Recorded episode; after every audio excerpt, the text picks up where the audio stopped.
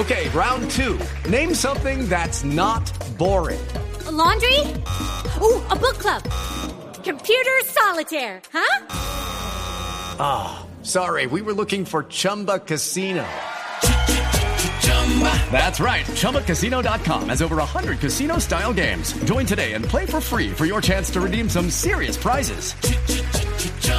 ChumbaCasino.com. No purchase necessary. Full prohibited by law. 18 plus terms and conditions apply. See website for details. ¿Cómo hacen los motociclistas para tener un buen comportamiento, sobre todo en casos extremos? Es complicado, que es el ¿no? tema de la lluvia. Y por eso hemos invitado a Ricardo Carvajal, que es un experto y capacitador en conducción segura de motocicletas de Auteco. Hace parte del equipo de responsabilidad de Auteco, que no solamente se ha dedicado a vender motocicletas, sino también a ser eh, partícipe de este proceso de responsabilidad social, de entregarle también a los usuarios y en general a la movilidad eh, conceptos importantes que tienen que ver con el desarrollo de eh, la conducción en, en una motocicleta. Así es de que Ricardo, bienvenido a Autos y Motos. Y para empezar, cuéntenos los primeros cinco tips que tienen para saber eh, cómo conducir una motocicleta en ese eh, Condiciones en esa de condición lluvia. extrema. Bueno, primero que todo, muy buenos días y gracias por la invitación. Eh, en nombre de Auteco, eh, les agradecemos por este espacio. Y para ir al grano de una, lo primero es equiparse bien. Eso es fundamental. Sabemos que conducir una motocicleta nos tiene en una exposición mayor a lo que es el clima o a las condiciones climáticas y por tanto hay que equiparnos bien para eso. Entonces, fundamental antes de salir de casa, antes de salir del trabajo, equipémonos bien. Un buen casco. Eh, en el casco hay que hablar algo específicamente y es que sea integral, es importantísimo eso, que nos cubra completamente o el 100% de la cabeza eh, al momento de un impacto y que este casco posea un visor. Fundamental en el visor, importantísimo, sobre todo para condiciones de lluvia, es que ese visor sea claro o transparente.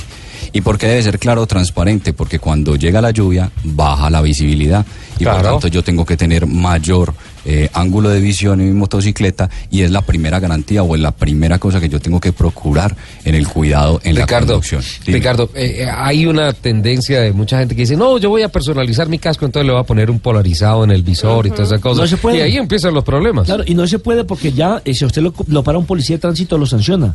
Le acaba de pasar a un compañero mío que tenía el visor eh, oscuro, eh, polarizado, para, para ser más Ajá. claro, y resulta que recibe una sanción económica. Tiene que ser totalmente transparente. Bueno, o por lo que- menos eso dice la, la reglamentación. Lo que pasa es que los cascos en Colombia están certificados, deben de estar certificados bajo norma NTC 4533, que está basado en unos fundamentos de una resolución que es la 1737. Y esa resolución nos dice que los visores de los cascos deben de ser claros o transparentes. Entonces, cuando yo personalizo mi casco, cometo dos errores fundamentales. El primero de ellos es un error de sentido común. ¿Por qué? Porque estoy invalidando o estoy poniendo en riesgo mi seguridad. Ajá. La seguridad de un motociclista empieza por los ojos, porque yo tengo que cubrirlos todo el tiempo y tener un ángulo de visión que me asegure por lo menos entre 120 y 160 grados. Entonces la resolución es muy clara y ahí me voy al segundo punto. Si yo lo personalizo y lo coloco color humo, lo coloco petrolizado o oscuro o cualquiera de estos colores, ¿qué va a pasar? Me voy a encontrar con un agente de tránsito que conozca muy bien la norma y me la puede aplicar. Y recordar que eso no solamente da eh, comparendo, sino que también me da inmovilización del vehículo. Hágame el favor. Listo, entonces lo primero, equiparnos muy bien. Entonces, empezar con un casco, fundamental para todo motociclista y es la indumentaria. Yo tengo que protegerme de la condición climática, en este caso me voy a proteger del sol y de la lluvia. Y eso lo hago cubriendo bien mi cuerpo, con prendas que cubran completamente mi cuerpo, que en especial sean eh, para conducir una motocicleta. Por ejemplo, eh, yo no voy en mi motocicleta en pantaloneta o en pantalones cortos. No voy en mi motocicleta en tacones, en Con zapatos abiertos, en exacto. crocs, ¿cierto? O estos zapaticos abiertos. No, yo tengo que llevar un calzado de atadura, un pantalón que me cubra completamente el- el- la parte inferior y una camisa o un busito que me cubra completamente la parte superior. Y como somos motociclistas o usuarios de la motocicleta, porque yo puedo ser conductor o acompañante, tenemos que tener en cuenta al acompañante, entonces todo buen usuario de la motocicleta debe tener un impermeable. Eso es básico, ¿cierto? Eh, pe- perdón, la vestimenta es para los dos, ¿no? Para piloto y copiloto. Claro, claro, y la norma nos lo establece para ambos, ¿cierto? Ajá. Listo, entonces yo muchas tengo veces, que tener. Ricardo, muchas veces el pato, por ser pato, como que Claro, baja los olvida- brazos claro, en se ese tema, ¿no? Sí, claro, y dices, no, la responsabilidad es el que está en los malilares. Y pero resulta que el pato es el que más patos, sufre en caso de un accidente, en En un muchos casos. frontal es el primero que pasa por encima, ¿ah, Ricardo? Vea, a nosotros nos pasa mucho en las capacitaciones cuando llegan los, los acompañantes o las acompañante generalmente de los, de los motociclistas y tienen, por ejemplo, elementos como cascos, que es el casco viejo que el, el tipo dejó eh, y cambió de casco, entonces se, lo entregó, lo hereda, lo hereda al acompañante al pato, como vos decís, y, lo primero que les decimos es, hágase querer, hágase valorar, Claro. porque yo tengo que tener un equipo en igual de condiciones y Lupi, con la misma querer, calidad. hágase valorar. Hágase respetar, Lupe. Hágase respetar, mami. Sí. Exacto, listo. Entonces, Sí. un impermeable. En el impermeable hay que tener cosas en cuenta. ¿Cuáles son esas cosas? La primera es que mi impermeable tenga reflectivos. Ese es el error número uno que nosotros cometemos Totalmente con de acuerdo, totalmente de acuerdo, Ricardo. Uno ve en las calles que todo el mundo tiene o una chaqueta, pero nada reflectivo, y sobre todo de noche, a veces se visten oscuro. De negro, de negro, se ponen unas cosas plásticas y, está negras. lloviendo, se pierde la visibilidad con la lluvia y demás. Y así Exacto. como dicen vulgarmente, la noche oscura, la vaca negra. Ya, Yo que no veo. Y yo que no veo. Y, Yo- y nosotros que somos más pequeños, ¿cierto? Ajá. En la motocicleta. Entonces es importante que tenga los reflectivos y que estos reflectivos estén en la parte anterior, en la parte posterior y en los laterales. ¿Qué quiere decir eso? Pecho, espalda y en los brazos. Por ejemplo- por ejemplo. Ricardo, Y ojalá en las piernas también. Aquí, Dime. por ejemplo, su tocayo, Ricardo Soler, el Ajá. Sí. director de este programa, eh, él, él confundió lo- la cosa reflectiva en la vestimenta y se las colocó fue en las gafas. Eh, no. Unas gafas de color No zapote cierto. fosforescente. Por favor, respeto con el invitado, por favor, él está haciendo una Y con el exposición director. muy muy seria y bueno, el director, el respeto con el director se perdió hace muchísimo tiempo desde el momento desde el momento que compré estas gafas, Ricardo. Sí, eso Pero no hay problema, para todos gustos hay. Listo. Entonces ahí tenemos el impermeable. Ojalá en, en- en los reflectivos también estén en la parte inferior de las piernas, porque quedan expuestas a, a la, a la visión de, de los otros usuarios de la vía. Y esto aplica para tanto conductor como acompañante. Luego vengo con mi impermeable. Mi impermeable de tener tres cosas. ¿Cuáles? Camisa, pantalón y botas. Y que las botas del impermeable sean cómodas para la conducción de la motocicleta, sean cómodas y seguras. Porque a veces encontramos unas botas que parecen como las aletas de buceo. ¿Sí las han visto? Entonces son demasiado amplias y no me permiten hacer los cambios o no me permiten aplicar bien los frenos y algunas otras cosas más. Entonces, importante que sean. Y que las, la camisa o la chaqueta del impermeable tenga canales de desagüe. ¿Qué son esos canales de desagüe? Es cuando yo cierro o junto la chaqueta y la uno en el cierre, ella debe traer unos canalcitos o una, la telita viene como, eh, como si regresara a la costura, Ajá. ¿cierto? Haciendo como un doblez. Y eso lo que permite es que cuando el agua caiga, ella se vaya por ese canal y desagüe finalmente abajo donde termina. Cuando no tiene ese tipo de desagües, entonces ese, ese chorrito de agua fría va a dar directamente al cuerpo del motociclista. Uy, ahí se cuela- se por las costuras, Donde claro. le pasa el corrientazo. Exacto, entonces cuando la gotita te cae por debajo, por detrás, o, o te baja por la rayita, o te va por delante, ya la cosa te cambia la conducción y te, te dañó el paseo, ¿cierto? Entonces importante que no nos entre agua, importantísimo. Ya existen mil y un formas de, de los, de los impermeables, Ajá. existen de dos cuerpos, existen tipo verol que son de un solo cuerpo, de una sola estructura, pero es importante que, que sean cómodos y que sean seguros. Yo recomiendo más los que son de una tela, que es impermeable, y Ajá. no los de plástico, porque los de plástico son muy incómodos, te quitan movilidad y fuera de eso te dan mucho calor. Y, y a veces se pegan y a veces se pierde el motociclista. Ya para esta segunda parte, ¿qué tal si arrancamos con el tema de la forma como debe, por ejemplo, frenar en el agua, en un terreno totalmente mojado, cuando muchas veces el motociclista, por ejemplo, se encuentra eh, las alcantarillas, eh, y digo las alcantarillas que están cerradas, porque hay muchas que le roban la tapa y ya se convierte en una trampa mortal. Y, y, me, y me permite sumarme a esa pregunta con otra pequeña inquietud. Eh, Ricardo, Dime. cuando la pintura está mojada en las, en las vías. Ok, listo. Les voy a contar un tema respecto a eso. Eh, la señalización lineal, que son esas, esas líneas de pintura y esos gráficos que nosotros vemos sobre el suelo, Ajá. generalmente los hacen con una pintura que se llama termoplástica, ¿cierto? Es una pintura que la aplican en caliente, eh, tiene plástico, como su nombre lo dice, y que obviamente es un poco lisa, y que cuando se moja es mucho más lisa. Y esto no es solo para conductores de motocicleta y acompañantes, es también para los otros usuarios, para todos los que conducen algún vehículo automotor o no automotor. ¿Qué pasa con ellos? Hombre, sencillamente hay que mejorarlas. Primero, eso parte del Estado, ¿cierto? Porque ya hay una pintura que es antideslizante, que se aplica incluso en frío, es más económica, es más rápido, seca más rápido y bueno, es la maravilla la sensación. Y esta nos permite que nosotros tengamos mayor seguridad por ese lado. ¿Qué pasa con el tema de la pintura? Es no digamos uno de los enemigos, sino es uno de los elementos que yo más precaución debo de tener durante la conducción de mi motocicleta. Generalmente nosotros vamos a encontrar muchas de esas líneas ubicadas en el centro del carril. Por ejemplo, una flecha que nos indica cuál es la dirección del, car- del carril o la dirección de la vía está en todo el centro. Yo dónde debo conducir, dónde me debo ubicar, siempre me voy a ubicar en la tercera línea o en la tercera cuarta parte del carril. ¿Qué ¿Cómo, cómo eso? En la tercera, tercera, cuarta, o sea, cargadito sobre la izquierda. Listo, te lo, voy a, te lo voy a decir de la forma más sencilla. Siempre voy a seguir la línea de las llantas de un automóvil. Ajá. ¿Sí o no? ¿Por qué? Ya está Porque labrado, ya está despejado el camino. Es una de las razones, ya está labrado, ya está despejado, ya el hombre pasó por ahí, entonces ya nos sacó un poquito el agua. Número uno, número dos, él siempre va a pasar por el centro de la pintura. Entonces nosotros no vamos a tocar la pintura, sino que vamos a estar detrás de la línea donde no hay Ajá. pintura. Por otro lado. Qué y bueno. adicional a eso, me permite mayor ángulo de visión, tanto en los laterales como hacia, hacia adelante del vehículo. Entonces yo puedo ver mucho mejor que hay adelante, si hay un hueco, si hay una pintura, si hay una alcantarilla, si hay un charco o si hay, por ejemplo, un reguero de aceite o de combustible. ¿Cierto? Qué bueno. También, también sabes que por ahí le meto que, que uno minimiza el riesgo de que le salga el, el, el huequito sorpresa debajo del carro. Claro que sí. Y eso ahí entonces viene con otro tema, que es la distancia y la velocidad. Más lejitos, más despacio, más seguro. Ajá. Listo. Si le bajamos a la velocidad y aumentamos la distancia, vamos a tener mucho mejor tiempo de reacción en caso de que, por ejemplo, el automóvil que va adelante se encontró un hueco, se encontró un charco y frenó intempestivamente o redujo velocidad bruscamente, nosotros podemos esquivar fácilmente o tener una distancia de frenado lo necesariamente eh, segura para poder detenernos o reducir la marcha. ¿Cierto? Entonces, distancia y velocidad, importantísimo. Y eso nos lleva a otra cosa. Eso y el tema de la pintura nos lleva a otra cosa. Cosas, las dos cosas en las que yo no debo ahorrar o ponerme de tacaño en un vehículo. Y es, yo no escatimo ni en frenos ni en calidad de las llantas. Ajá.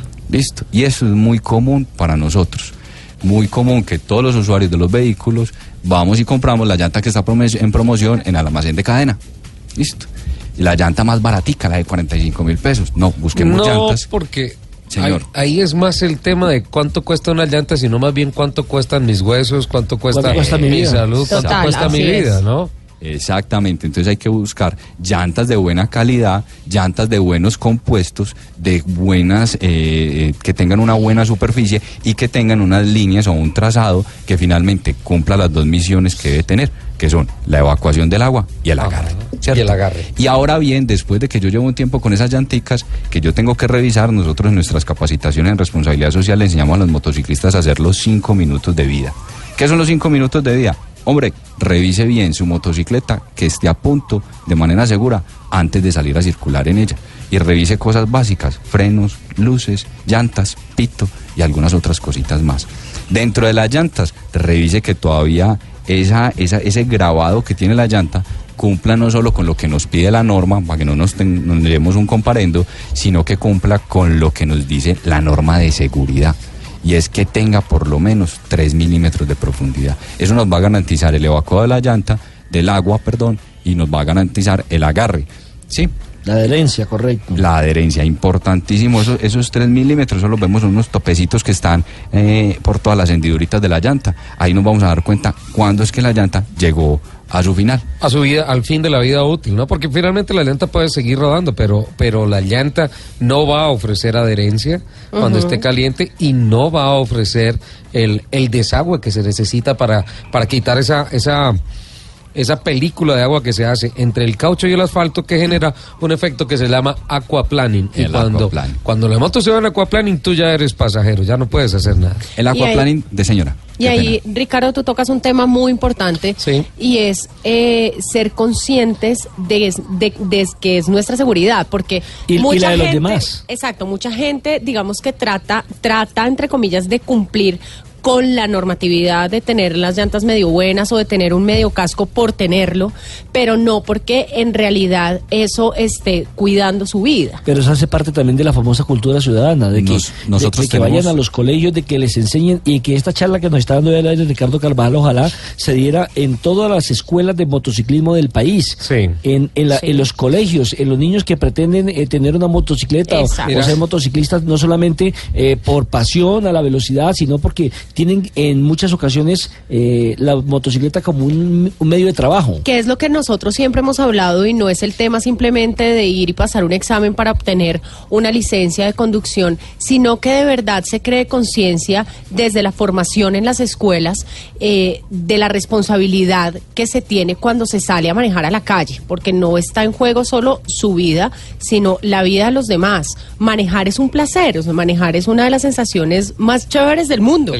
Pero si usted lo hace con responsabilidad, porque si sale a manejar Si a la loca... el carro, Mira- la motocicleta se le puede convertir en un arma mortal. mañana- Exacto, es un arma. Mira que esta mañana venía para, para Blue Radio y ah, se puso enfrente del, del carro una niña en una motocicleta, una mujer en una motocicleta, con eh, pues ropa no apropiada para la lluvia. Pues, va a llover, está lloviendo en Bogotá, en algunos sectores de Bogotá, con un jean todo apretado, todo rasgado.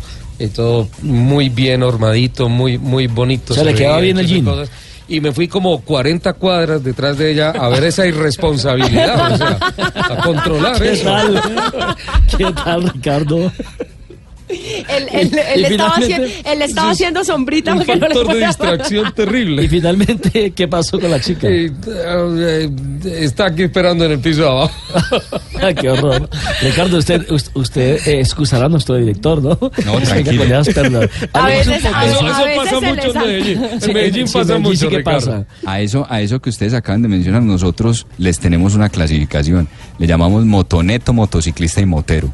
Motoneto es el malo, es el despectivo, Ajá. es el imprudente. el Espérate que ese ranking que me, gustó. Motoneto, motociclista y motero. Motoneto es El malo. El malo. paseo, es el malo de la historia. Sí. Es el que va en el que va en pantalonetas, sin equipo de protección, Ese es en motoneto. tacones, Ajá. a toda velocidad. Ese es el mal. No cuida la motocicleta. Ajá. El motociclista cumple con la norma porque no quiere ser, eh, no quiere no quiere recibir un comparendo, Ajá. pero no lo hace por convicción. Es decir, él va y compra un casco pensando en el parte, pero no pensando En su cabeza. seguridad. Ajá. Entonces va y Claro. compra con presupuesto. Él decía, ah, tengo 50 mil para ir a comprar un casco. Vamos a ver, comprar qué, qué me encuentro en el mercado. perfecto. Y el motero, El motero es alguien diferente. El motero es lo que nosotros promulgamos desde, desde Auteco. Ajá. El motero es el que vive la motocicleta no solo con responsabilidad, sino con cuidado y con seguridad.